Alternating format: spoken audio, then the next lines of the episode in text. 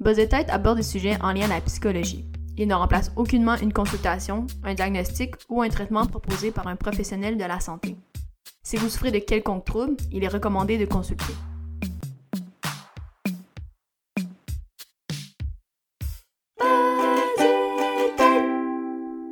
Salut tout le monde, j'espère que ça va bien. Aujourd'hui, j'ai le plaisir, l'immense plaisir de recevoir une deuxième fois, en fait, Roxane Bolduc. Salut à toi. Allô Léa. J'espère que ça va bien. Oui, toi? Oui, je vais te représenter quand même à nouveau parce que le premier épisode, c'est peut-être que ça fait longtemps que les gens l'ont écouté. Donc, tu es sexologue, tu es aussi chargée de cours euh, en sexo et euh, aussi doctorante aussi en sexo. Donc, euh, c'est comme ça, t'avais pas assez de choses à faire en même temps. Mais donc, donc re-bienvenue à toi. Et c'est ça qu'on se disait, je pense que pour un deuxième épisode, on voulait peut-être aller un peu plus précis. Je pense que, tu sais, le, le, rôle de sexologue, tout ça, on, on en avait déjà discuté et tout. Et euh, on voulait s'intéresser davantage là, aux dysfonctions euh, sexuelles. Ben oui, puis surtout, en fait, c'est une thématique qui est très importante, surtout comme sexologue psychothérapeute, parce que ça fait vraiment partie, en fait, de, euh, des spécialités qu'on peut avoir, des spécificités comme professionnel. Donc, d'aller vraiment là-dedans. je sais que je suis pas la première sexologue aussi que tu as reçue. Donc, tu sais, je pense qu'on a bien vendu la sexo. Puis je vais continuer un petit peu de la vendre, je pense aussi dans mon épisode avec toi donc, euh, vraiment parler un petit peu aussi le modèle, comment qu'on comprend ces dysfonctions-là, qu'est-ce qui est relié à la majorité ou à la plupart, en fait, des dysfonctions? Donc, c'est vraiment dresser un portrait. Le but, c'est pas vraiment, on pourra en discuter si j'avais, selon tes questions et ta curiosité, Léa, mais je vais pas nécessairement aller aussi dans les, détails de traitement parce que ça, c'est tellement nuancé, puis ça évoque tellement la complicité, la complexité et l'unicité de l'être humain que je veux pas vraiment aller dans ces détails-là. C'est sûr que des fois, il y a, des vagues euh, de, de mode qu'on peut dire ou des choses qu'on a entendues, puis oui, ça peut s'appliquer, euh, mais c'est vraiment dans le bureau qu'on peut savoir qu'est-ce qui peut être le plus pertinent. Donc, peut-être juste faire un, un, état de ça ressemble à quoi, comment ça se présente, puis c'est sûr que j'ai les critères euh, si jamais tu veux qu'on aille dans, dans ces détails-là euh, du fameux DSM. Mais c'est dans ce sens-là. Euh, en fait, c'est surtout pour les auditeurs. Si jamais vous avez déjà écouté des épisodes de la saison 1, euh, on avait abordé justement le petit livre rouge qu'on appelle comme ça parce que moi, ma version de DSM, elle est rouge. Je sais pas pourquoi. Mais effectivement, donc ce que tu vas nous parler, ce sont les dysfonctions sexuelles qu'on peut, fond, qu'on pourrait retrouver dans le, DSM, le petit livre rouge. Et comme je disais, pour ceux qui nous écoutent, il y avait un épisode qui avait été fait dans la saison 1 par rapport aux troubles mentaux, par exemple, qu'on retrouve dans le donc, c'est le même livre. C'est juste que là, on va plutôt faire, ben, tu vas nous faire peut-être plus un portrait, justement, euh, nous, nous, étaler en fait quel euh, type euh, de dysfonction sexuelle qu'on pourrait y retrouver. Ouais, puis aussi pour revenir un petit peu faire un, un topo aussi comme sexologue psychothérapeute, on a en fait la chance d'avoir une attestation en fait pour l'évaluation des troubles sexuels. Puis les troubles sexuels, vite vite, on va des fois associer ça à la dysfonction sexuelle. Mais c'est aussi un petit peu plus large. Ça regroupe trois rubriques en fait du DSM, donc le fameux petit livre rouge. Mais maintenant il est, euh, bleu le gros DSM 5 là. Euh, donc il y a euh, la rubrique de dysfonction sexuelle, qu'est-ce qu'on va aborder aujourd'hui. Hein? Après ça il y a aussi les, la dysphorie de genre et les troubles paraphiliques. Donc c'est un petit peu ça la spécificité de cette attestation-là, c'est qu'on a le mandat, en fait, de pouvoir faire cette évaluation-là de ces trois composantes-là. C'est sûr qu'on on peut euh, traiter, on peut euh, aller aussi avec l'estime de soi et des choses comme ça, mais c'est quand même une spécialité qu'on a euh, comme sexologue, psychothérapeute, de pouvoir évaluer les troubles sexuels. Puis bien sûr, quand on pense à la sexologie, on pense aussi à l'approche interdisciplinaire. Qu'est-ce que ça veut dire interdisciplinaire? C'est qu'on prend différentes disciplines. Hein? C'est pas juste, c'est pas un angle psychologique seulement, on prend aussi un angle des fois biologique, médicale, euh, sociale, culturelle. Donc, on va surtout faire référence en fait au modèle biopsychosocial pour comprendre les affectations ou les difficultés sexuelles. Puis, ça inclut les dysfonctions sexuelles. Hein. Euh, donc, je trouve ça toujours important de tout le temps recontextualiser notre sexualité et pas en silo. Tu sais, je pense que je, l'ai dit pas mal dans l'autre épisode, sais, de, d'essayer de pas trop travailler en silo, de pas juste voir je peux pas faire ça ou oui, non. Euh, mais de vraiment voir comment la santé sexuelle, en fait, on peut la voir euh, à la fois dans les aspects somatiques, donc dans le corps, euh, dans les aspects émotionnels, intellectuels, sociaux, qui viennent en fait affecter le bien-être sexuel. Hein. On n'est pas juste des êtres humains qui sont arrivés comme ça. on a un contexte, en fait, qui, qui fait partie de notre réalité. C'est ça qu'on va venir essayer d'évaluer pour essayer de mieux comprendre, en fait, qu'est-ce qui a fait qu'une dysfonction sexuelle est arrivée ou qu'une difficulté sexuelle. Des fois, j'essaie d'aller un petit peu plus large, juste pour ça. Donc, euh, c'est ça que je trouve vraiment intéressant. Puis le fun, en fait, en sexologie, c'est vraiment d'avoir cette interdisciplinarité-là, là, ces, ces euh, lunettes-là, qui sont bien à nous, en fait. Mais finalement, les dysfonctions sexuelles, pour revenir dans le punch, je sais que des fois j'ai un beau préambule. Qu'est-ce que c'est? Euh, je vais y aller peut-être très brièvement en, les nommant. Euh, puis après ça, on pourra discuter aussi de manière critique de certains, certaines façons, comment qu'ils sont, euh, sont définis, là, et ben juste nommés même. Donc, on a le trouble érectile. Par la suite, on a la diminution du désir sexuel chez l'homme le trouble de l'intérêt pour l'activité sexuelle ou de l'excitation sexuelle, sexuelle chez la femme, l'éjaculation prématurée, qu'on va dire aussi des fois euh, précoce, éjaculation retardée, le trouble de l'orgasme chez la femme. Ensuite, il est quand même long, là, mais c'est le trouble lié à des douleurs génito-pelviennes ou à la pénétration. Et après ça, il y a des petites rubriques qu'on garde toujours pour les autres. Euh, donc, si jamais les gens ne, correspondent pas à tous les critères, des fois, il faut y aller avec le autre, dysfonction peut-être spécifiée, expliquer en quoi ça correspond pas à toutes. Euh, puis des fois, c'est euh, une dysfonction qui était peut-être présente dans une autre version qui ne l'est plus comme la version sexuelle. Donc, des fois, on va utiliser peut-être plus ces rubriques-là, en fait, mais euh, celles que j'ai dit avant, c'est vraiment celles qui sont reconnues dans le DSM-5. Donc déjà, je pense en les nommant, on voit qu'il y a quand même une binarité. Hein? oui, ben j'allais juste dire justement, j'imagine que les sexologues n'aiment pas nécessairement ces appellations-là, c'est trouble de, je sais pas, mais j'imagine qu'on va en parler davantage. Ouais, ça, c'est il y a toujours un petit peu de débat euh, politique, hein? euh, parce que bien qu'on peut être très critique et vouloir peut-être défaire ces, ces nomenclatures-là, c'est l'utilisation aussi du DSM, ça a quand même euh, une grande évocation aussi. Mais on en a besoin en fait d'une nomenclature. Parce qu'après ça, si on n'a pas de nomenclature, on ne sait pas comment c'est défini, on ne sait pas comment le reconnaître, on ne sait pas comment l'évaluer, on ne sait pas comment le traiter.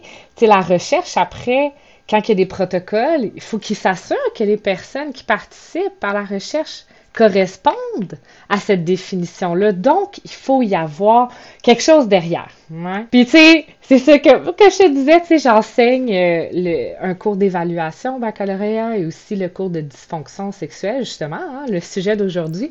Donc, tu sais, en 45 heures, je peux en parler très longuement. On va faire ça très sommaire aujourd'hui, hein. Euh, mais, en effet, c'est important d'être critique, mais de reconnaître que c'est donc utile une définition. Par contre, en effet, une définition, c'est un carcan, hein, c'est très clair, euh, très cadré. Puis si la personne ne cadre pas pour une affaire, tu sais, par exemple, éjaculation précoce euh, en, en, deçà de une minute, ben c'est une minute cinq secondes. Tu sais, on comprend que le jugement clinique est important, euh, de remettre dans son contexte aussi, tu sais. C'est juste qu'on veut s'assurer que c'est pas 45 minutes, là.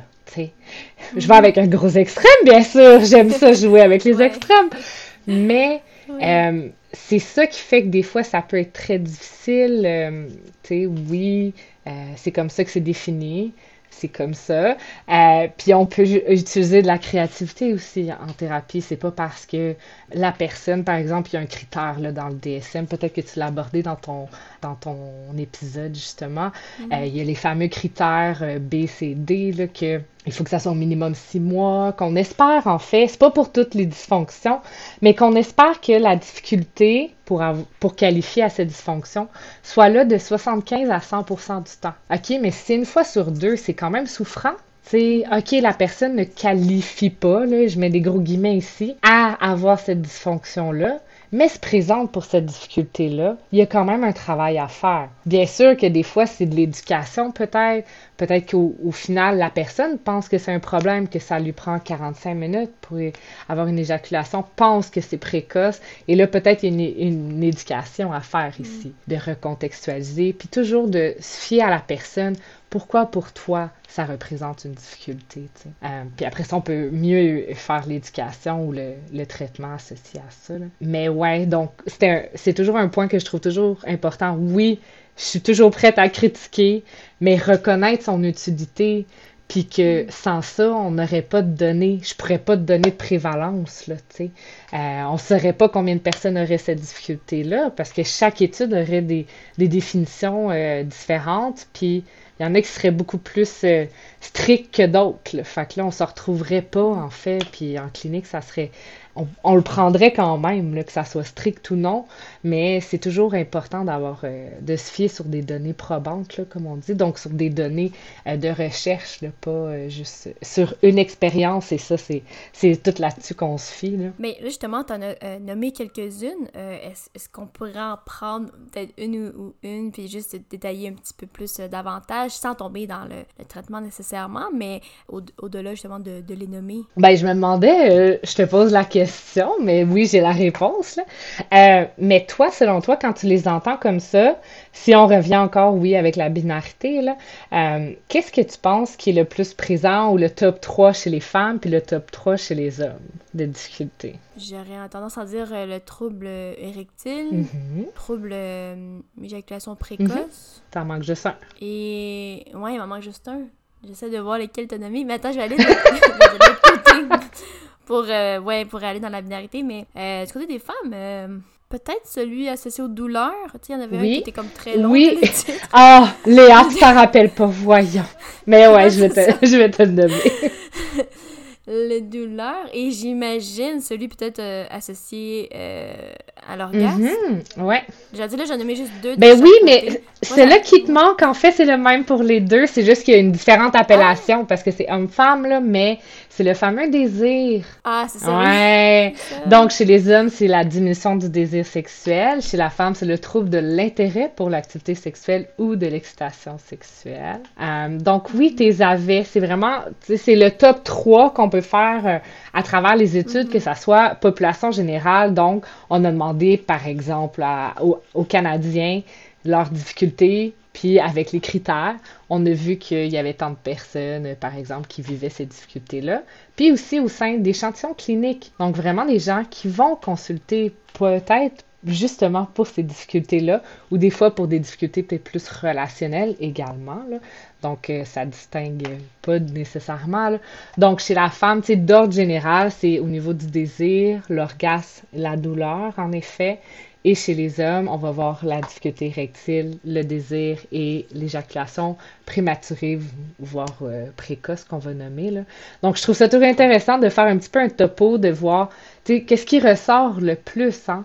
Puis des fois, le désir, c'est quelque chose qu'on aborde beaucoup. Des fois, en classe, les étudiants sont, sont, surpris quand même que ça sort chez les hommes également dans le top 3. Parce que je, je pense qu'on passe beaucoup d'énergie euh, à parler du désir des femmes, euh, mais il y a aussi celui des hommes. Donc, euh, de remettre dans son contexte que ça aussi, ça tombe dans les top 3. Ça ne veut pas dire qu'on n'a pas d'autres dysfonctions qui vont être présentes en clinique ou dans la population générale, mais c'est vraiment celui où il y avait le plus de personnes, en fait, qui rapportaient des difficultés. Puis aussi, tu me connais maintenant avec mes petites prévalences, là, parce que je trouve que ça parle, des fois, tu sais, on est comme, ben voyons, il n'y a pas beaucoup de gens qui ont des dysfonctions sexuelles, ta, ta, ta, mais à vie, donc à, travers notre vie, il y aurait deux femmes sur cinq, en fait, qui vivraient des dysfonctions sexuelles et un homme sur trois. Donc, c'est quand même euh, non négligeable comme euh, difficulté.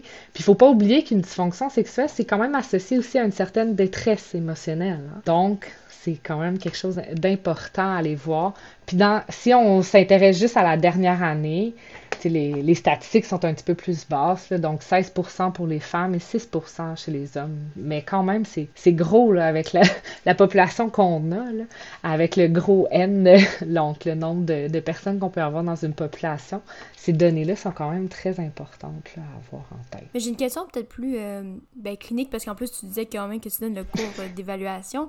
Tu sais, dans le sens que là, je me dis, ben, comment vous évaluez ça? Dans le sens que oui, c'est sûr, comme tu dis, ben, ah, il y a les critères dans le dessin, puis on demande à la personne, est-ce que ça fait plus de six mois? Donc, tout ça, ça je, je, me, je me demande, est-ce que. J'imagine que c'est pas nécessairement comme ça là, vous, euh, que vous mm-hmm. évaluez. Donc, toi, comment, ben, j'allais dire, comment tu l'enseignes ou comment justement dans l'évaluation? Ben, tu sais, c'est sûr, je me réfère à moi, ma propre pratique, mais effectivement, c'est sûr que, bon, on, nous indique toujours, c'est sûr, c'est bien d'avoir, pas de savoir par cœur, par cœur, mais de savoir un peu les ben symptômes ou qu'est-ce qui, c'est de la dépression. Fait que oui, dans le discours, euh, des fois, on va peut-être se dire, OK, bon, mais je sais pas, mettons, manque d'intérêt ou mm-hmm. quoi que ce soit, ou tu sais, euh, fait qu'on on a quand même des petits, petits flashs qui s'allument. Fait que j'imagine que ça doit se ressembler.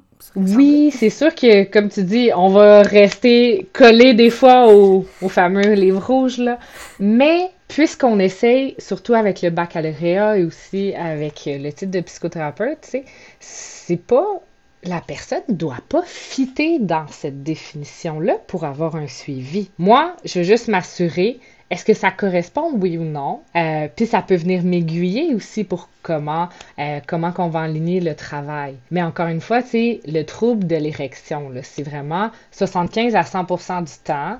C'est d'avoir un ou des trois symptômes. Donc, ça soit une difficulté marquée à parvenir, dans le fond, à, à obtenir une érection, une difficulté à euh, maintenir l'érection ou au niveau de la rigidité qui, est, euh, a une diminution marquée. Donc, il y a vraiment trois critères, ben, trois éléments, mais la personne, dès qu'elle en a un, mais ça suffit. Euh, c'est sûr qu'il y a les, tous les autres critères que tu as nommés tantôt, mais c'est sûr que c'est ça qu'on va venir évaluer. Donc, OK, la personne me dit peut-être au téléphone, ben, je consulte parce que j'ai des difficultés rectiles. Au téléphone, Parfait. Je prends juste les informations. Là, maintenant, en évaluation, je vais faire OK, euh, est-ce que c'est toujours présent? Donc là, on garde le 75 à 100% en tête. Euh, essayez de voir, est-ce qu'il y a un contexte autour de ça? Euh, qu'est-ce qui se passe les fois que vous l'avez perdu, votre érection? Si c'est ça la difficulté, peut-être que c'est l'obtenir qui est difficile. Donc, on va venir vraiment clarifier à ces trois niveaux-là. OK, est-ce que c'est l'obtenir, la maintenir ou la rigidité? Donc, des fois, ça se peut que ça soit les trois, ça peut être deux des trois ou juste un. Et là, on va venir, OK, depuis quand c'est là? Donc, tout le contexte, euh, les fameux facteurs qu'on va dire déclencheurs, euh, les facteurs, euh, donc, quand est-ce que ça s'est déclenché? Hein? J'essaie de, de, réitérer, d'expliquer un petit peu plus, là, pas juste dire les facteurs déclencheurs. des fois, c'est ça, hein, quand on apprend des, des mots universitaires. mais c'est ça, on essaie de voir aussi est-ce qu'il y a des facteurs de maintien? Est-ce qu'il y a quelque chose qui fait que ça s'est maintenu dans le temps? Peut-être que ça s'est vraiment pas bien passé la première fois, la première fois qu'il y a une perte d'érection. Puis là, maintenant, il y a une grosse peur, il y a une anxiété de performance, euh, peut-être même une, angoisse à avoir des réprimandes dues de la ou des partenaires, en fait, avec qui la personne mm-hmm. a euh, des rapprochements sexuels. Euh, des fois, le contexte relationnel. Est-ce que c'est ça arrive seulement lors des premiers rapprochements? Est-ce que ça arrive après un an de relation? Oh, OK, qu'est-ce qui se passe? essayez de voir, est-ce qu'il y a des patterns? Est-ce qu'il y a une reproduction de quelque chose ou des patrons? Là? Mm. Euh, tout essayer de voir comment on peut le comprendre, cette difficulté-là. Parce que ça n'arrive pas de nulle part. Hein. Puis on essaie de voir aussi les facteurs qu'on va dire fragilisants, donc tout ce qui est l'enfance, euh, comment est-ce que la personne s'est développée, euh, son éducation sexuelle. Puis ça, tu sais, je le dis avec l'exemple de troubles érectiles, mais ça s'applique à toute chose. Quand, quand j'aborde l'évaluation tout court, on n'aborde pas l'évaluation des dysfonctions sexuelles, on aborde l'évaluation sexologique. C'est vraiment ça, c'est de faire un topo en fait de la vie de la personne, comment est-ce qu'elle elle, s'est construite. Je vais aller souvent dans l'attachement, moi. Euh, j'ai de l'air d'une gourou un peu dans mes cours parce que j'en parle tellement de l'attachement. Euh, une bonne petite blague. Euh, mais c'est tellement au cœur parce que quand on est jeune avec nos parents, ça nous définit un peu dans comment qu'on va percevoir l'autre, comment qu'on va se percevoir. Donc, est-ce que j'ai, une peur que les gens vont me laisser parce que je me suis donc fait laisser dans le passé. Donc là, ça se peut qu'il y ait de l'anxiété euh, d'abandon qui se développe. Mais il y a aussi la possibilité que ça soit au niveau de l'évitement, donc euh, peur d'être dans l'intimité, peur de faire confiance aux autres parce que euh, c'est l'autre euh, qui est une crainte, qui est une menace, ou est-ce que c'est au contraire une vision négative de soi, donc là, ça va être plus l'anxiété d'abandon. Donc, tout ça, ça peut avoir un impact dans notre sexualité, tu sais. Euh, mais c'est ça, donc, je t'avouerais que l'évaluation, on essaie vraiment de faire un topo global. Bien sûr, on centralise sur qu'est-ce qui amène la personne en thérapie, euh, qu'est-ce qui amène la personne en relation d'aide, si jamais c'est le cas. Et après ça, on essaie de contextualiser avec tout ce qu'il y a avant, donc le bagage de la personne. Si on voit qu'il y a beaucoup de liens avec les aspects relationnels, ah, ok, ben parle-moi de tes relations. Puis c'est ça qui arrive aussi dans l'évaluation. Moi, je le dis à, mes clients et clientes, euh, l'évaluation, c'est vraiment les premières rencontres. Après ça, on se fixe des objectifs, des thèmes, puis on cible le travail. Mais en même temps, l'évaluation ne cesse jamais. Je vais constamment avoir, mm. avoir des nouvelles informations. Puis une compréhension clinique, donc comment je comprends la difficulté de la personne, elle peut évoluer de, la première année à la deuxième, à la troisième. Tu sais, je préfère un document totalement différent. Tu sais, parce qu'on a constamment des différentes informations. Puis c'est ça qui est beau aussi. Puis ça va être la même chose pour la personne qui va consulter.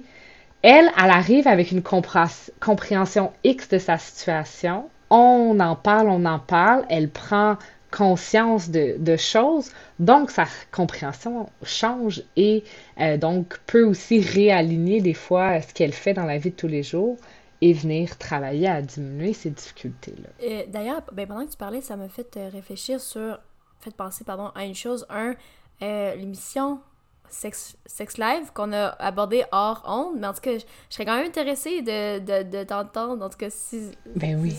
si, tu veux bien t'entendre là-dessus. Mais juste avant, parce que c'était en lien, euh, évidemment, que, un des troubles qu'on a nommé qui était présent mhm. et chez l'homme et la femme, c'était la baisse euh, mhm. de, désir, qui n'est pas nommé nécessairement pareil, et qui est quand même très en lien avec euh, l'émission.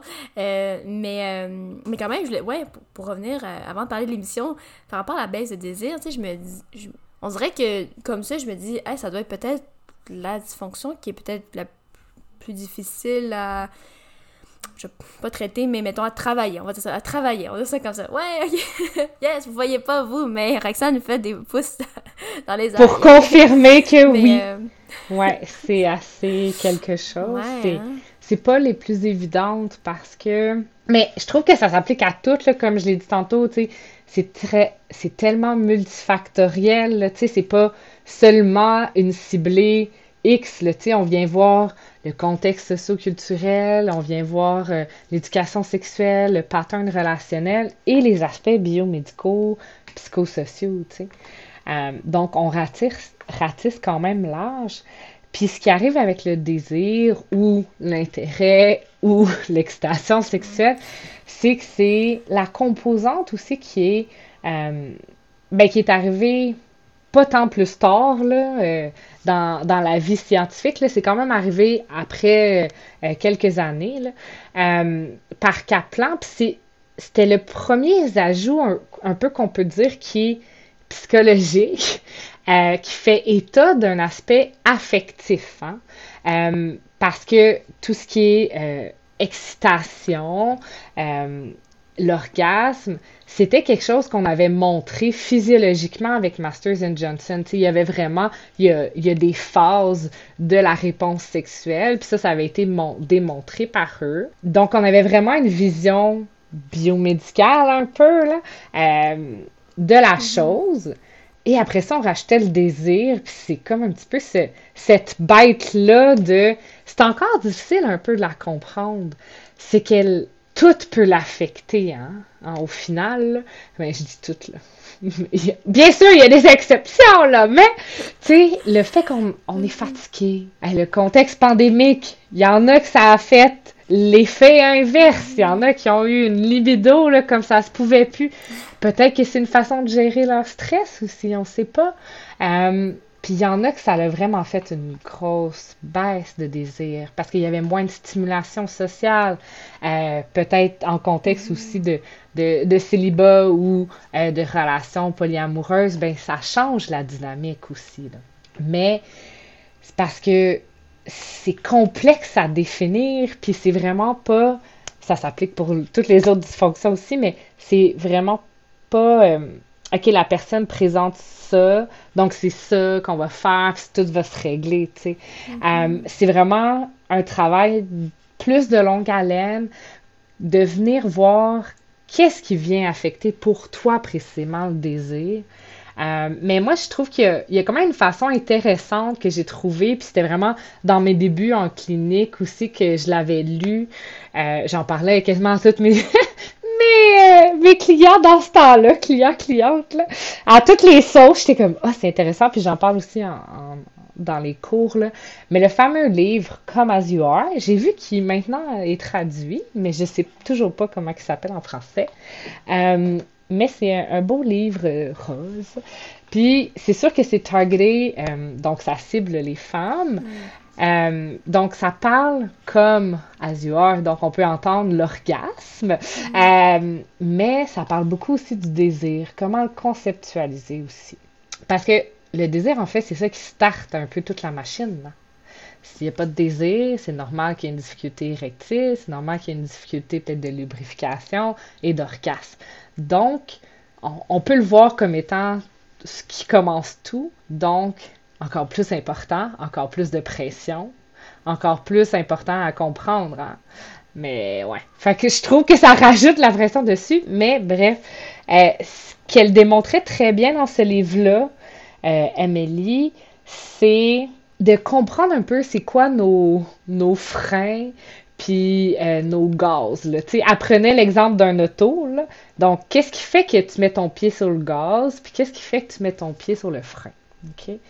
Euh, puis qu'est-ce qui arrive, c'est que des fois, y a les gens, ils ont leur euh, pied dans le fond des deux. OK, mais quand on fait ça, le char, il avance pas plus. Fait qu'il faut un petit peu retirer du, du, frein pour que le gaz, enfin, il, il soit efficace. Donc, des fois, ça peut être carrément d'observer c'est quoi l'approche euh, du ou de la partenaire ou des partenaires quand l'autre arrive avec peut-être un désir qui est différent du nôtre. Et là, ah ben, je trouve que c'est un petit peu brusque. Moi, ma tête, là, moi, j'étais en train de penser à ma to-do list, j'étais en train de penser à ce que je dois faire ce soir puis demain. Surtout avec la, là, c'est la rentrée. c'est sûr que tu vas le sortir un petit peu plus tard, mais euh, il y a beaucoup de choses à réfléchir puis ça vient changer la dynamique aussi, veut pas dans une famille ou même avec des gens qui sont encore aux études ou qui enseignent, comme nous. Euh, donc, nécessairement, on n'est peut-être pas au même rythme. Si la personne arrive, vous approche, puis là, t'es comme, ouais, mais moi, il faut que tu me mettes dans le bain, je suis pas au, suis pas au même niveau que toi, tu sais. Fait que c'est ça qui arrive aussi beaucoup dans le désir. C'est cette idée-là de, il y en a un qui en a trop, ou une qui en a trop, puis l'inverse, tu sais. Mais c'est juste, on est tous individus, on est tous des individus, euh, on n'est pas au même niveau, puis c'est correct, c'est essayer de trouver comment est-ce qu'on peut se rejoindre dans cette différence-là de niveau? Tu sais, c'est pas de dire une personne est problématique parce qu'elle en veut moins que l'autre. Puis c'est aussi, euh, là, je préfère un aparté de plusieurs minutes, mais c'est qu'est-ce qui définit aussi une relation sexuelle? Qu'est-ce qui définit euh, l'intimité dans votre couple? Peut-être que c'est juste un câlin que l'autre personne veut, puis que là, euh, la personne peut se sentir envahie parce qu'elle pense que ce câlin-là va mener à un bec, qui va mener à des attouchements, euh, euh, qui là va mener peut-être à la demande d'une relation sexuelle avec pénétration, puis la personne, ça ne tente pas, tu sais. Donc là, peut-être que cette personne-là est dans dix étapes plus tard. Donc là, elle se laisse pas aller dans le moment présent. Elle peut-être simplement recevoir cette caresse-là, tu sais, puis d'être dans le moment, puis dans, de l'apprécier, puis d'avoir euh, peut-être un moment justement d'intimité avec euh, l'autre. Donc là, c'est comme ça fait une rupture parce que c'est comme, ben non, moi je prends la même place que toi. Mais peut-être qu'il faut verbaliser aussi ses besoins. Peut-être l'autre peut juste dire, ah, j'ai juste besoin de me coller. sais. Ça veut pas dire que je veux nécessairement d'autres choses. Peut-être si t'es ouvert ou ouverte, mais c'est ça qui arrive aussi des fois, c'est ben, est-ce que c'est vraiment ça qu'il voulait euh, euh, quand il t'a approché, tu sais? Parce que la personne peut penser que c'est ça. Donc, je trouve des fois aussi avec le désir, c'est de venir travailler l'approche entre les partenaires. Si, bien sûr, c'est au sein d'une relation, euh, c'est sûr que c'est plus les exemples qui me viennent en tête. C'est sûr que les personnes peuvent être quand même célibataires puis considérer qu'ils ont un désir plus faible. Mais la dernière chose par rapport au désir, c'est vraiment important aussi de le distinguer de la sexualité. Hein. Mm. Euh, donc, la sexualité, ce n'est pas une dysfonction sexuelle. Bien sûr, dans le passé, euh, on, avait des connaissances différentes, donc il pouvait avoir euh, des glissements, là, comme on dit, mais maintenant, on sait que c'est quelque chose à distinguer. Hein. Puis la sexualité, c'est vraiment un spectre. C'est pas juste de dire, ben, toutes personnes n'ont pas euh, d'intérêt sexuel. Ben, il peut en avoir que c'est un demi-sexuel, donc ils ont vraiment besoin d'avoir un lien de confiance, un lien d'intimité avec le, là ou les partenaires, qui va faire que là, ils vont avoir un désir. Euh, donc, mais ça, c'est vraiment d'explorer en intervention. Là. Euh, encore une fois, ça, ça rajoute à qu'est-ce qu'on doit évaluer également. Euh, s'assurer que c'est est-ce que c'est un ou est-ce que c'est l'autre, puis garder toujours ça en tête. Ça ne veut pas dire que je vais le nommer à la personne tout de suite. La personne peut avoir des doutes, en effet, puis on peut l'explorer ensemble. Qu'est-ce que ça que ça te ferait que ça soit peut-être plus ça à la place? Non, mais je, je reviens sur euh, la baisse de désir. Peut-être c'est mon intérêt euh, personnel, je sais pas.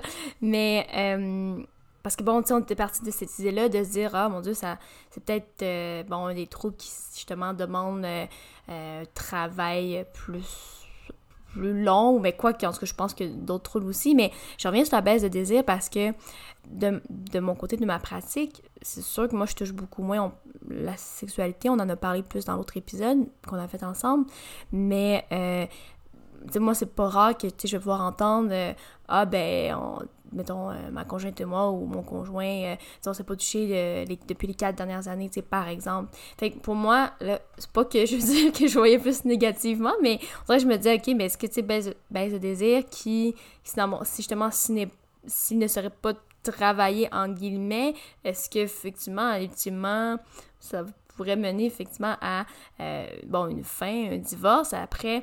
Puis tu sais, je reviens quand même à l'émission Sex Life parce qu'il y a quand même il y a quand même ben, beaucoup, beaucoup de, de ça, en tout cas on pourrait euh, en parler, mais la prémisse de base, ben c'est quand même c'est ça, c'est une, une femme dans l'émission qui euh, bon repense en fait, elle semble en fait que obsédée, on pourrait dire ça comme ça, par son, par son ex, une ex-petite amie. Ça l'occupe euh, beaucoup d'espace mental et de fantasmes. C'est ça, c'est ça. bref, c'est pour ça que je trouve ça intéressant de revenir sur cette baisse-là de désir, autant chez l'homme que, chez la femme. Mm-hmm. mais, euh, mais, effectivement, je me, je me demandais peut-être toi, est-ce que est-ce que toi, mettons, tu as des clients qui justement, c'est qui vont consulter au bout justement de ben là, ça, ça fait quatre ans que justement on n'a pas eu de rapprochement ou peu importe. Puis comme je te dis, moi je, je l'entends aussi là, de, de, de, mon côté. Mais oui. Mais euh, bref, parce qu'il y a comme plein de questions là-dedans, mais prends ce que tu veux. C'est bon à ce que tu veux. Tu, tu me redirigeras parce que tu sais bien comment je peux partir. Euh, oui, Sex Life aussi, ce que je trouve important à, à dire pour ceux et celles qui l'ont peut-être pas vu, mais c'est une personne aussi, après avoir eu son deuxième enfant, que ces questionnements-là sont arrivés. Il y avait peut-être une lassitude aussi avec la routine. Tu sais, il y a des choses qu'on peut aussi voir et qu'on on est peut-être habitué de venir explorer aussi en lien avec la sexualité, qui peut être en lien avec la dépression, qui peut être en lien avec euh, l'anxiété, puis c'est les deux qui reviennent beaucoup avec la sexualité, qui sont fortement reliés, tu sais quand on regarde dans le petit livre rouge, ça le dit, en fait, les, autres diagnostics qui sont souvent associés, puis les troubles anxieux et dépressifs, c'est ceux qui ressortent à quasiment toutes les dysfonctions, si c'est pas toutes, là. Je l'ai pas regardé pour... je l'ai pas en tête, là, vite, vite, comme ça, mais... Puis des fois, ce qui arrive avec les troubles anxieux et dépressifs, c'est l'œuf ou la poule, hein? Est-ce que c'est ça, est-ce que c'est les troubles anxieux dépressifs qui sont arrivés, qui ont mené à une dysfonction sexuelle, ou c'est l'inverse, ou est-ce que c'est quasiment concomitant, que c'est arrivé peut-être en même temps? Euh, puis c'est pour ça, que je trouvais ça important dans le premier épisode de dire, ben, c'est pas parce que la personne se présente à moi qui a un faible désir, euh, peu importe qu'elle qualifie à la dysfonction ou non, qui a un faible désir et qui a des symptômes de dépression, si je vais pas faire ah non ben dépendamment de la, la du cas là, bien sûr là, je peux quand même accompagner la personne, travailler ça, puis des fois c'est de travailler aux deux paliers, tu sais, juste ce qui me vient le plus rapidement, tu sais, avec justement en pensant à la routine et des choses comme ça, mais puis les, symptômes dépressifs, ben une personne qui a pas de joie de vivre, euh, qui a pas vraiment de plaisir dans sa vie, ben des fois je le reflète, puis je dis ben, ça a pas de l'air, euh, il a pas vraiment de l'air d'avoir de, de justement de petits bonbons un peu dans ta journée ou dans ta semaine, mais c'est à cause que tu as besoin un petit peu d'être en vie aussi pour avoir cette sexualité-là, pour avoir ce désir-là en toi. Mais si tu l'as pas pour la vie en général, à imagine, tu dois te forcer pour l'avoir pour ta sexualité. Hein. Donc c'est pour ça, des fois, il faut comme... C'est pour ça, dans notre évaluation, il faut vraiment qu'on la fasse comme il faut pour savoir à quel niveau il faut venir travailler. Tu est-ce que, eh ben, si t'as pas de joie de vivre, peut-être que c'est plus là-dessus hein, qu'on devrait s'attarder. Puis de manière des fois parallèle, euh, ben on va travailler par moment par-ci sur la sexualité, tu sais. Mais ça se peut, ce qui va être important, ça va être plus de trouver de la joie dans ta vie de tous les jours, tu sais. Euh, mais oui, puis tu sais, souvent en section, on va dire, mais la sexualité, c'est d'être en vie, tu sais. Puis si on se sent pas en vie, si on se sent pas qu'on est en sécurité aussi, hein, tout ce qui est expérience traumatique actuelle aussi, que ça soit violence conjugale ou même expérience traumatique dans le passé avec euh, les abus, là, euh, de, qu'ils soient euh, ben ça a beaucoup d'impact avec la sexualité, mais tu sais, si t'es constamment dans, ce, dans cet, été, cet état de stress-là, hey, c'est donc normal que t'as pas d'énergie, que, que t'as pas de place à faire à la sexualité, t'es en survie, tu sais. Euh, fait que ça, c'est toujours des, des, phrases clés, je trouve, qu'il faut venir euh, refléter à la personne, peut-être même identifier avec la personne. Mais ouais, moi, ce qui est revenu, pour revenir à Sex Life, bien sûr, avec certaines collègues, on en a parlé, on était très intéressés à échanger. Puis, moi, tout bonnement, je disais, moi, tout le long, là, je disais qu'elle devait aller consulter. Mais, ah, puis euh, parenthèse, pour ceux qui n'ont pas vu, la, la, la fille, elle est psycho... Euh, elle est psychologue, en tout cas, elle, enseignait là, en psychologie. Fait je sais pas si elle avait le titre, là, mais fait, non, c'est ça. Mais effectivement, moi aussi, j'étais comme, mon Dieu, pauvre, euh, pauvre elle. Puis parenthèse, je sais pas si c'est avec. Euh, est-ce que ça te parlait avec euh, certains de tes collègues de laboratoire? Parce que moi, j'en ai parlé un peu avec euh, Eliane Dussault. D'ailleurs, je sais pas si c'est vrai, je la nomme, mais je la nomme parce qu'on a, on a enregistré, pour ceux peut-être qui manqué ça, un épisode avec elle à la saison 2. Je vous invite à aller l'écouter. l'épisode, c'est pas déjà fait. Mais oui, on en avait discuté un peu, elle et moi. Ouais, mais c'est ça, c'est juste que, euh, oui, elle étudie au doctorat, elle a pris une pause parce qu'elle avait, euh, au doctorat en psychologie, parce qu'elle euh, elle avait plus, il y avait le désir d'enfant qui était important dans ce moment-là, donc elle avait mis ça de côté, donc elle n'avait pas terminé, mais tu sais, la seule, la rencontre la plus proche d'une rencontre thérapeutique, c'était avec son superviseur de doc, de thèse. Oui, c'est vrai. Mais c'était pas de la thérapie, là, parce que c'est son superviseur de thèse. C'est vrai. Juste parenthèse, on ne parle plus d'Eliane ici, on est revenu à l'émission. ah oui! parce qu'au début, je t'écoutais, puis j'étais comme, hein? Mais non, non, on parle bien de l'émission en tant que telle. Mais oui, mais d'ailleurs, cette scène-là, je me souviens quand même qu'il se. Je pense qu'il est dans le dernier épisode, là, si je me souviens bien, et qui. Elle, ce qu'elle en retire, c'est un peu l'accord finalement de, de passer à l'acte un peu. Ouais, mais c'est ça, de ce que j'en ai compris aussi, son, son advisor, qu'on dit en anglais. Euh, on s'entend, c'est assez différent d'université en université, puis aussi aux États-Unis, c'est très différent. On dirait vraiment qu'il y avait un rôle de thérapeute, là, tu sais, puis il y en a qui vont avoir un petit peu ce rôle-là aussi. Euh, dans, déjà dans sa posture, puis tout, j'étais comme, on dirait vraiment qu'elle attend son thérapeute, là. Mais après ça, elle était beaucoup trop friendly, là, j'étais comme, non, il y a quelque chose. Puis tu le vois un petit peu plus, ce, ce prof-là, tu abordé aussi de manière euh, très critique, en fait, la monogamie, tu sais. Mm-hmm. Puis oui, c'est une belle discussion à avoir, des réflexions à avoir. Euh, parce que c'est important de remettre les choses en question, tu sais, que ça soit la monogamie ou même avoir un, le désir d'enfant. Tu sais, tout ça, c'est important de se questionner par rapport à ça, puis pas juste de continuer notre vie, puis de recréer les modèles qu'on pense qu'on doit recréer. Tu sais, ça, c'est toujours un très bon point.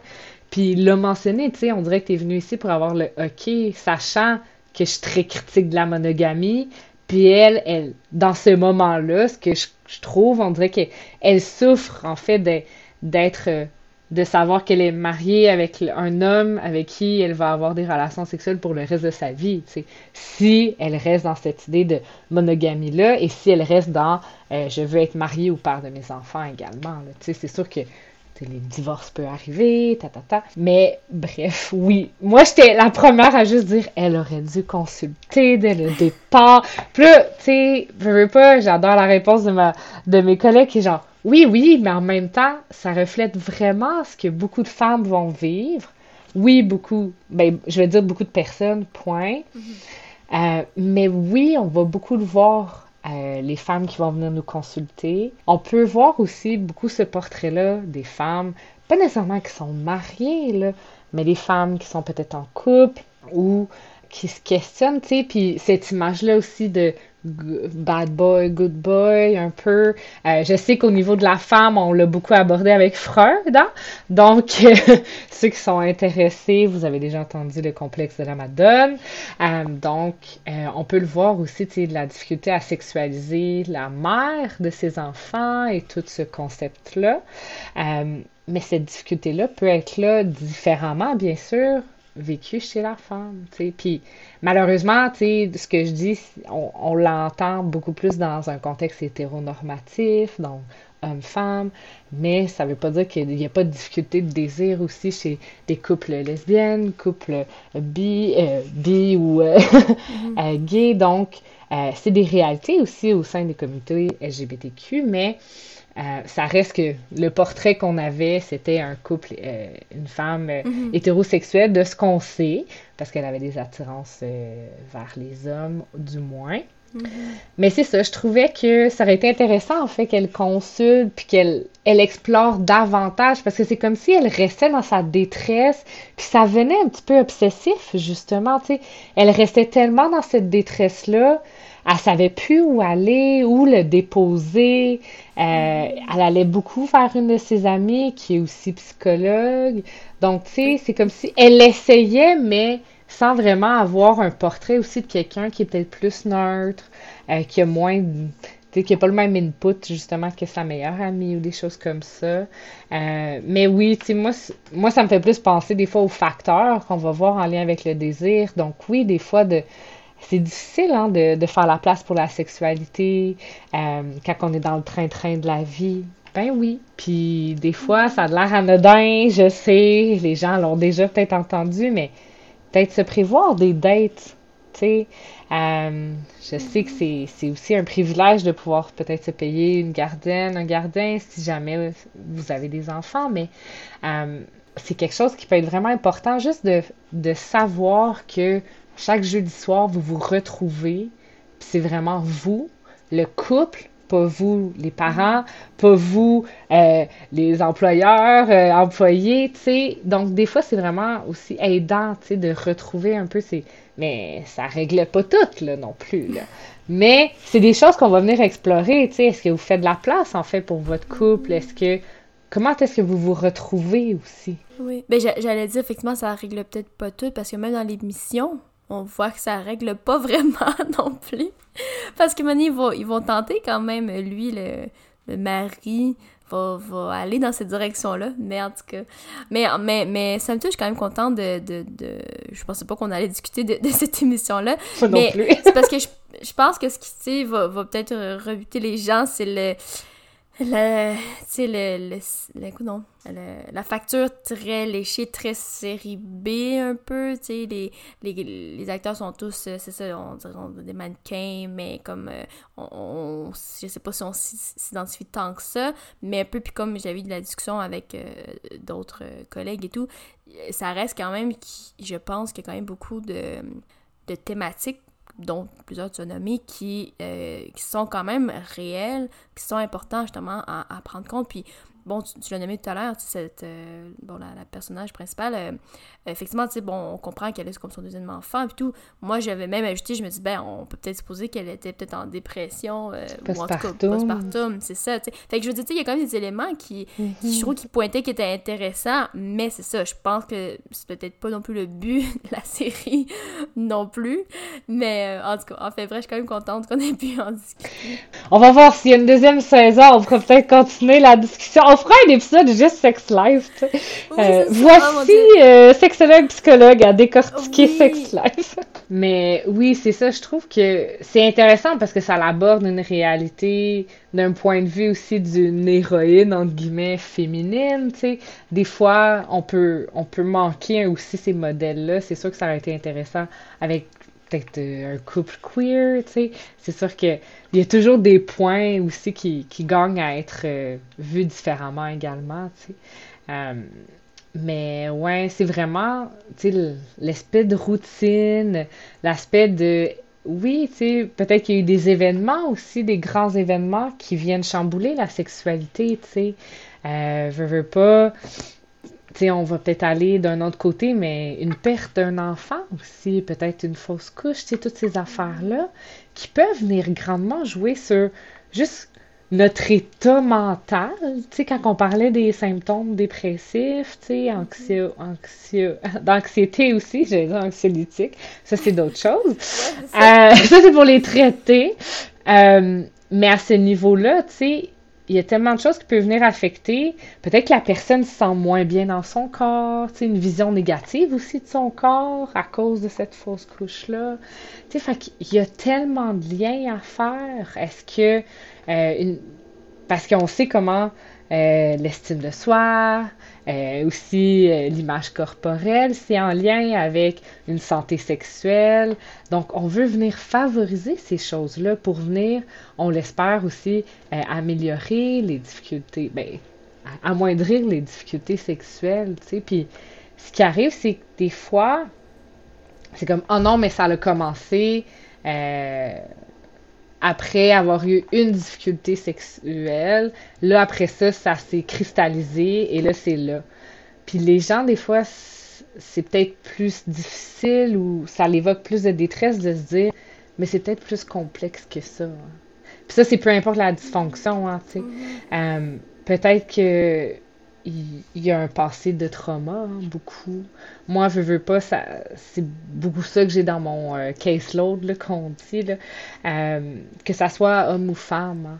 Hein. Euh, un passé d'expérience traumatique sexuelle. Donc là, il y a un gros travail à faire par rapport à ça. Là. Donc, je vais pas. On va se détacher un petit peu de l'ici maintenant, puis on va se replonger dans ces expériences-là bien sûr, au rythme de la personne, tu sais, c'est vraiment euh, sensible au trauma. Donc, on y va au rythme, comme en psycho. Euh, puis, on, décortique cette expérience-là. Puis après ça, on essaie de voir les liens que ça a pu avoir maintenant.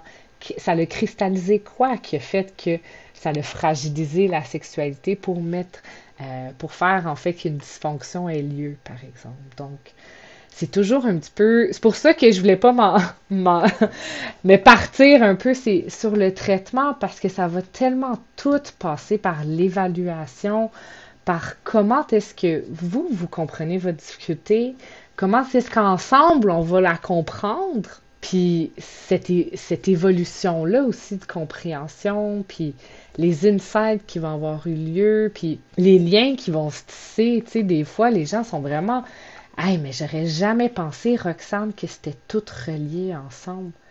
Mais c'est correct, là. Quand on est dedans, là, moi, je vais tout le temps avec la métaphore. Quand tu es dans une forêt, puis ton nez est sur le tronc d'arbre, ta vois-tu la forêt? Non, tu vois le tronc d'arbre. Mais moi, j'arrive dans cette nouvelle forêt-là parce que c'est pas la mienne. C'est ça qui qui est beau, mais qui peut être difficile et déchirant pour les autres parce qu'on les amène dans des coins qui pensaient que c'était résolu des fois, puis peut-être que c'est trop difficile, puis c'est correct qu'on va à leur rythme aussi, là, mais si on revient constamment à une expérience de, de trauma, par exemple, puis à qui on en revient encore là, ah, ben peut-être que c'est important, tu sais.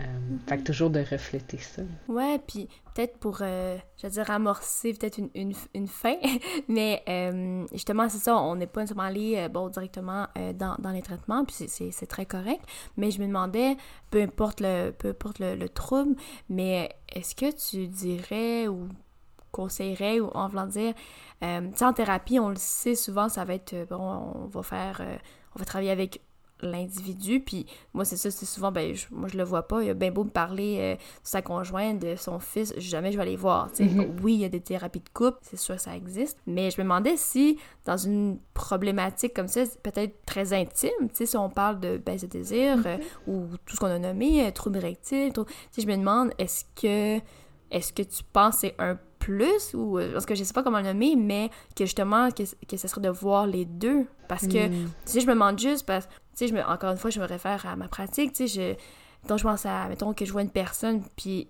tu sais, je me dis, c'est tellement difficile, on le sait, hein, qu'il y a un, changement de, de, croyance, de pensée, de comportement. Fait, mais là, je me mm-hmm. dis, si on parle de quelque chose qui est tellement, euh, peut-être intimement lié à l'autre personne, après, je suis d'accord, il y a des choses qui appartiennent à l'individu mm-hmm. propre, mais je me demandais, est-ce est que je sais pas, toi, comme, je sais pas, qu'est-ce que, qu'est-ce que tu penses de ça? Ma vision, ouais. ça. Euh, mais c'est vraiment intéressant parce que je dois le dire quand même souvent, en fait, puis l'expliquer parce que les gens sont encore surpris quand je leur dis, ben moi, ma clinique, c'est seulement individuel. Moi, c'est ça mon caseload, je prends seulement des individus. Bien sûr, ça, ça rajoute à mon évaluation de m'assurer est-ce que c'est quelque chose, est-ce qu'on a des choses qui sont vraiment individuelles à travailler? Des fois, ça m'arrive de référer ou de, de, de, suggérer des fois un, suivi en couple en parallèle pour mm. x, y raison. Hein. Puis des fois, c'est même abordé par la personne qui consulte. C'est pas nécessairement sous ma recommandation. Mm-hmm. Euh, puis des fois, peut-être qu'il faut arrêter le suivi individuel pour focuser un petit peu plus sur le suivi en couple. Mais en effet, c'est pas parce qu'on est sexologue, qu'on soit sexologue, sexologue, psychothérapeute, qu'on fait uniquement du couple, en fait. ça, ça surprend toujours. Les gens, ils pensent toujours que c'est seulement en couple, puis non. Hein. Euh, donc, euh, oui, je prends seulement des, des cas en individu, mais dans notre évaluation, on vient toujours s'attarder à l'aspect relationnel, qu'il soit présent ou passé, pour en savoir davantage sur est-ce qu'il y a des liens avec ça. Puis c'est ça un petit peu de trouver euh, comment s'assurer aussi, est-ce que c'est vraiment relationnel, est-ce qu'il y a une dynamique qui est impliquée. Puis encore une fois, on s'assure de la sécurité de la personne, donc on s'assure qu'il n'y a pas de violence conjugale. Alors ça, c'est un des critères d'exclusion aussi d'une dysfonction sexuelle. Euh, ben, des troubles sexuels, tu sais. on s'entend si la personne est en est pas en sécurité, puis après ça, on se demande pourquoi elle n'a pas de désir. Ou euh, pourquoi elle a des, des troubles peut-être de, de, douleur ou d'orgasme. On n'a pas, tu sais, c'est un critère d'exclusion, là. On sait qu'on doit mm-hmm. focuser ailleurs. Très beau français. On doit mettre l'emphase ailleurs. J'ai beaucoup de bilinguisme anyway. Mais c'est ça un petit peu le cœur, tu sais. Euh, c'est un petit peu de, de naviguer qu'est-ce qui fait sens, euh, que, à la personne aussi, puis avec sa situation. Mais on doit ratisser large aussi dans notre évaluation. Donc, je vais, toujours venir, tu sais, je vais dire euh, des facteurs qui ressortent beaucoup en lien avec les dysfonctions sexuelles, mais sans dire euh, ça c'est pour telle dysfonction ou telle dysfonction. Ça reste en fait le portrait de notre évaluation va porter sur la présence aussi d'affectation biomédicale. Donc, on vient voir tous les systèmes, que ce soit neurologique, cardiovasculaire, métabolique, endocrinien. Parce que ils sont reliés là. Dans les études, on voit que une personne qui a des difficultés avec sa glande thyroïde, c'est relié avec euh, le désir, par exemple. Donc là, ah, OK, ben, est-ce qu'il y a un suivi chez le médecin? Donc, à chaque fois qu'on regarde euh, une catégorie de facteurs, ben, c'est toujours de faire, OK, ben, est-ce qu'il est pris en charge? Ça ressemble à quoi? Est-ce que tu es capable de reconnaître quand tu es en hypothyroïdie? Est-ce que ta médication est correcte? Tu sais, on vient tout regarder ça, puis des fois, il faut aller avec d'autres professionnels. C'est là aussi qu'on c'est fabuleux notre travail d'être en multidisciplinaire. Tu sais, je peux leur demander d'aller voir un physio parce que en physio, on peut venir travailler les douleurs, justement. Ça, c'est vraiment le, meilleur travail de collaboration, c'est quand il est en lien avec les douleurs, euh, justement, génitopelviennes. Il y en a que ça va être relié à la, pénétration vaginale, il y en a que c'est relié à la pénétration anale, euh, mais ça vient travailler, c'est vraiment une rééducation périnéale, tu sais, donc ça, ça peut être quelque chose qu'on peut évaluer si c'est quelque chose qui a été fait, est-ce que c'est quelque chose qui l'intéresserait, est-ce qu'on sent que ça pourrait être bénéfique?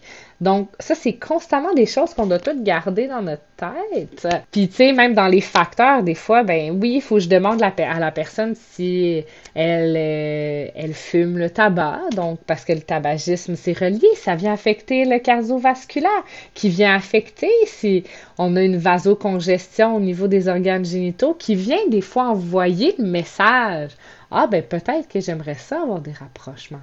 On espère que c'est plus le désir avant, mais des fois, on répond comme ça, hein? On est tous humains. Euh, donc, tu sais, je sais pas si tu voulais que je continue parce que j'ai beaucoup de, de... Parce que je trouve que c'est intéressant des fois de comprendre que, OK, ouais, il y a beaucoup de facteurs qui sont possibles. C'est pas de dire, tu fumes une cigarette puis tu vas avoir un trouble érectile. C'est pas aussi simple que ça, hein? Euh, des fois, ça pourrait être tellement simple. Mais non, c'est une accumulation de choses. Puis, tu sais, moi, j'ai je m'intéresse toujours, euh, puis c'est même, j'en parle, je fais un cours complet dans l'évaluation, puis aussi sur la dysfonction, mais de parler du, du vieillissement, tu sais, c'est pas de dire toute personne vieillissante a toute telle et telle difficulté, tu sais, on veut pas, mm-hmm. tu sais, c'est juste de, il y a un contexte à ce vieillissement-là, euh, c'est pas juste de dire, ben, ceux qui sont des personnes âgées, tu sais, c'est vieillissant, donc on peut regarder, est-ce qu'il y a une crise de la trentaine, quarantaine, tu sais, tout voir aussi les moments de la vie de la personne. Ben, peut-être qu'elle a mal vécu son un arrêt de travail, qui a tout chamboulé aussi sa perception. Peut-être qu'elle a mal vécu que les enfants quittent le noyau familial. Euh, peut-être qu'elle a mal vécu aussi d'emménager avec euh, le ou la ou les partenaires. Hein. Ça change une dynamique. Hein. C'est plus la même chose qu'avoir des dates. Hein.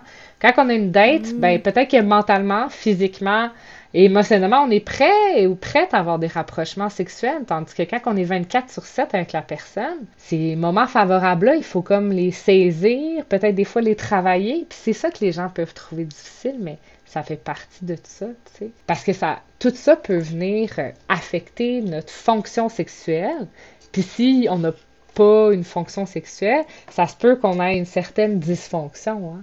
Donc, si on a une difficulté au niveau du désir, de l'orgasme, c'est l'orgasme, la plus grosse affaire qu'on va venir euh, euh, évaluer, bien sûr, il y en a beaucoup, mais le laisser aller dans la vie.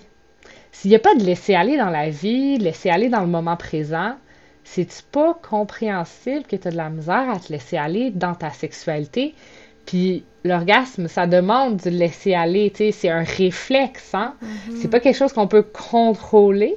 Il y a un certain contrôle de possible, mm-hmm. mais c'est un réflexe aussi, hein, physiologiquement parlant. Donc, il faut vraiment se laisser aller. Si la personne est tellement dans sa tête, beaucoup prise dans l'anxiété de performance, mm-hmm. peut-être qu'il n'y aura pas d'éjaculation, pas d'orgasme. Puis c'est un petit peu normalisé avec tout ce qu'on comprend de la personne. Eh ben, t'emportes tellement, en fait, hein, dans ta tête, donc peur de pas être à la hauteur pour l'autre. Hey, mais ça donne pas place à, avoir euh, peut-être plus dans la, le ludique, dans le plaisir, dans. c'est ça qui est important, c'est aussi de créer cette intimité-là avec l'autre, euh, si c'est pour gestion de stress, peut-être moins. Euh, mais ça peut être très intéressant toujours venir voir pourquoi ça tente d'avoir des rapprochements sexuels. Peut-être que ça, suffirait d'avoir un moment avec toi-même puis aller te masturber aussi. Est-ce que c'est quoi la fonction derrière? Est-ce que comment? Est-ce qu'il y a une certaine satisfaction sexuelle aussi, hein? Parce que si on n'est pas satisfait, sais, si je te donne constamment un gâteau au fromage, tu me dis à chaque fois, hey, Roxane, euh, je suis intolérante, euh, j'aime pas vraiment le gâteau au fromage, puis en plus, je suis intolérante au lactose. Tu sais, hey, bonne combinaison, j'ai vraiment foiré. Mais moi, je m'entête à te dire que c'est ça que tu dois manger comme dessert à chaque jour. Ben, peut-être que tu vas pas le manger. c'est normal. Mm-hmm. Hein. Euh, donc, en tout cas, il y a tellement de facteurs. Puis, bien sûr, l'éducation sexuelle, comment la personne perçoit sa sexualité? Est-ce qu'elle sent de manière inhérente que avoir une sexualité, c'est sale, c'est pas normal, euh, mm. que ça doit être en couple? Donc là, ça sent mal quand c'est pas en contexte de couple. Tu sais, on comprend pourquoi c'est un cours de 45 heures. oui. oui, mais tout à fait. Ben là, j'allais dire, tu, tu m'ouvres des, des portes et tout. Je pense qu'on va devoir, écoute, il va falloir que tu reviennes peut-être à la saison 4. J'espère que, que, tu vas accepter l'invitation. Mais euh, assurément, je pense que peut-être pour aujourd'hui, je pense qu'on s'arrêterait là. Euh, peut-être ici, vraiment, euh, vraiment un gros merci. Moi, j'ai adoré t'entendre. D'ailleurs, moi, je tenais à dire, tes étudiants sont très chanceux de t'avoir. Ça doit être super. Non, mais pour vrai, sincèrement, ça doit être vraiment intéressant de suivre un cours de 3, ben, 45 heures, mais de 3 heures. Je pense que ça doit passer super vite. Mais donc, merci vraiment d'être revenu d'être repassé sur le podcast. Puis donc, c'est ça. Donc, comme aujourd'hui, oui, on a peut-être plus ciblé, mais encore là, je pense que c'est, je pense que ça reste, comme tu dis, ben, on a parlé quand même de, de, thérapie, euh, de, de voir justement les facteurs, les circonstances aussi, tout cet aspect-là euh, social et tout. Mm-hmm. Donc, euh, très, très intéressant. Merci encore à toi. je veux savoir, est-ce que tu as des, des plugs que tu voulais? oui, ils sont peut-être pas aussi structurés que mon premier épisode. Euh, mais encore une fois, merci Léa, puis je trouve ça toujours intéressant, justement, nos, nos conversations. Je sais que des fois, tu je me sens que je monopolise un petit peu plus le, micro, mais comme invité. Mais c'est normal, c'est toi l'invité. oui, euh, mais des fois, c'est ça, c'est vraiment intéressant, justement, nos petites apartés euh, ensemble. Donc, merci, ça m'a fait plaisir. Puis oui, un prochain moi, euh, j'ai les les j'ai les sujets, c'est pas ça qui manque. C'est toujours de, de, faire rentrer ça dans une heure. Euh, donc oui, pour les fameuses plugs, c'est sûr que j'invite tout le monde, en fait, qui sont peut-être pas abonnés, de, de suivre le laboratoire de recherche de Natacha Godbout. Donc c'est le laboratoire auquel je suis affiliée euh, pendant mon doctorat, puis depuis même mon bac. Donc c'est le labo Trace. Ils ont une page Instagram et aussi Facebook si jamais ça vous intéresse. C'est là que vous allez voir aussi les, mises à jour, puis des fois, il y a aussi une vulgarisation qui est faite un peu de, justement, peut-être plus aborder les fameux, euh, euh, les fameuses dysfonctions sexuelles, les motifs de consultation des gens qui viennent pour des difficultés sexuelles. Donc, euh, on a toujours un petit peu ça en background aussi, puis aussi nos articles scientifiques. Hein. toujours bien le fun de pouvoir les partager. si les gens veulent venir consulter, comme j'ai dit, dans l'autre épisode, il y a des ressources sur euh, le site de l'Ordre professionnel des sexologues du Québec, donc l'OPSQ. Vous pouvez cliquer Trouver un ou une sexologue et vous avez même tous les choix de vos critères que vous pouvez mettre. Euh, puis euh, sinon, vous avez aussi Sexualist pour une plateforme en ligne qui offre, ben, c'est une plateforme qui regroupe des sexologues qui offrent des services en ligne, donc de sexologie et aussi en relation d'aide et aussi en psychothérapie. puis il y a aussi Accès Sexologie que j'avais abordé l'autre fois parce qu'ils ont ils sont une grosse équipe. Euh, puis aussi, ils permettent aussi d'avoir euh, un, tarif selon le revenu. Donc, je comprends. Je suis toujours sensible, en fait, d'aborder, oui, en, bureau privé, c'est ça mon tarif, mais il y a d'autres places où il y a la possibilité d'avoir un tarif selon euh, vos, votre réalité financière. puis bien sûr, il y a, oui, les CUIS. J'ai botché toujours depuis qu'ils ont changé, mais les fameux anciens et CLSC, il y a des fois aussi des sexologues dans ces milieux-là. J'adore ton Ah! Oui, c'était complexe, hein, mon acronyme. Mais oui, donc c'est toujours, dès que je parle un peu de sexo, je suis comme, je veux au moins donner des ressources si jamais il y a des choses qu'on peut avoir abordées qui a fait écho pour vous, donc au moins d'avoir euh, certaines références euh, par rapport à ça. Oui, tout à fait. Puis d'ailleurs, pour ceux qui nous écoutent, si jamais vous aviez manqué le premier épisode avec Roxane Bolduc, ben, n'hésitez pas à aller l'écouter. Donc, il va être se retrouver un petit peu plus tôt dans la saison 3 de Buzz et Tête. Vous pouvez écouter les épisodes sur Apple Podcasts, Google Podcasts, Spotify et Deezer. Vous pouvez me suivre sur Buzz et Tête, donc sur Instagram, sur Facebook également. Mais je suis pas mal plus réactive et active sur Instagram. Et vous pouvez toujours écrire à gmail.com Donc là-dessus, je te remercie encore une fois, Roxane. Donc, Roxane Bolduc, qui est sexologue, chargée de cours en sexo, doctorante en sexo, euh, en recherche. Donc, un gros merci à toi. Merci beaucoup, Léa. Et on se dit à la semaine prochaine. Bye. Bye.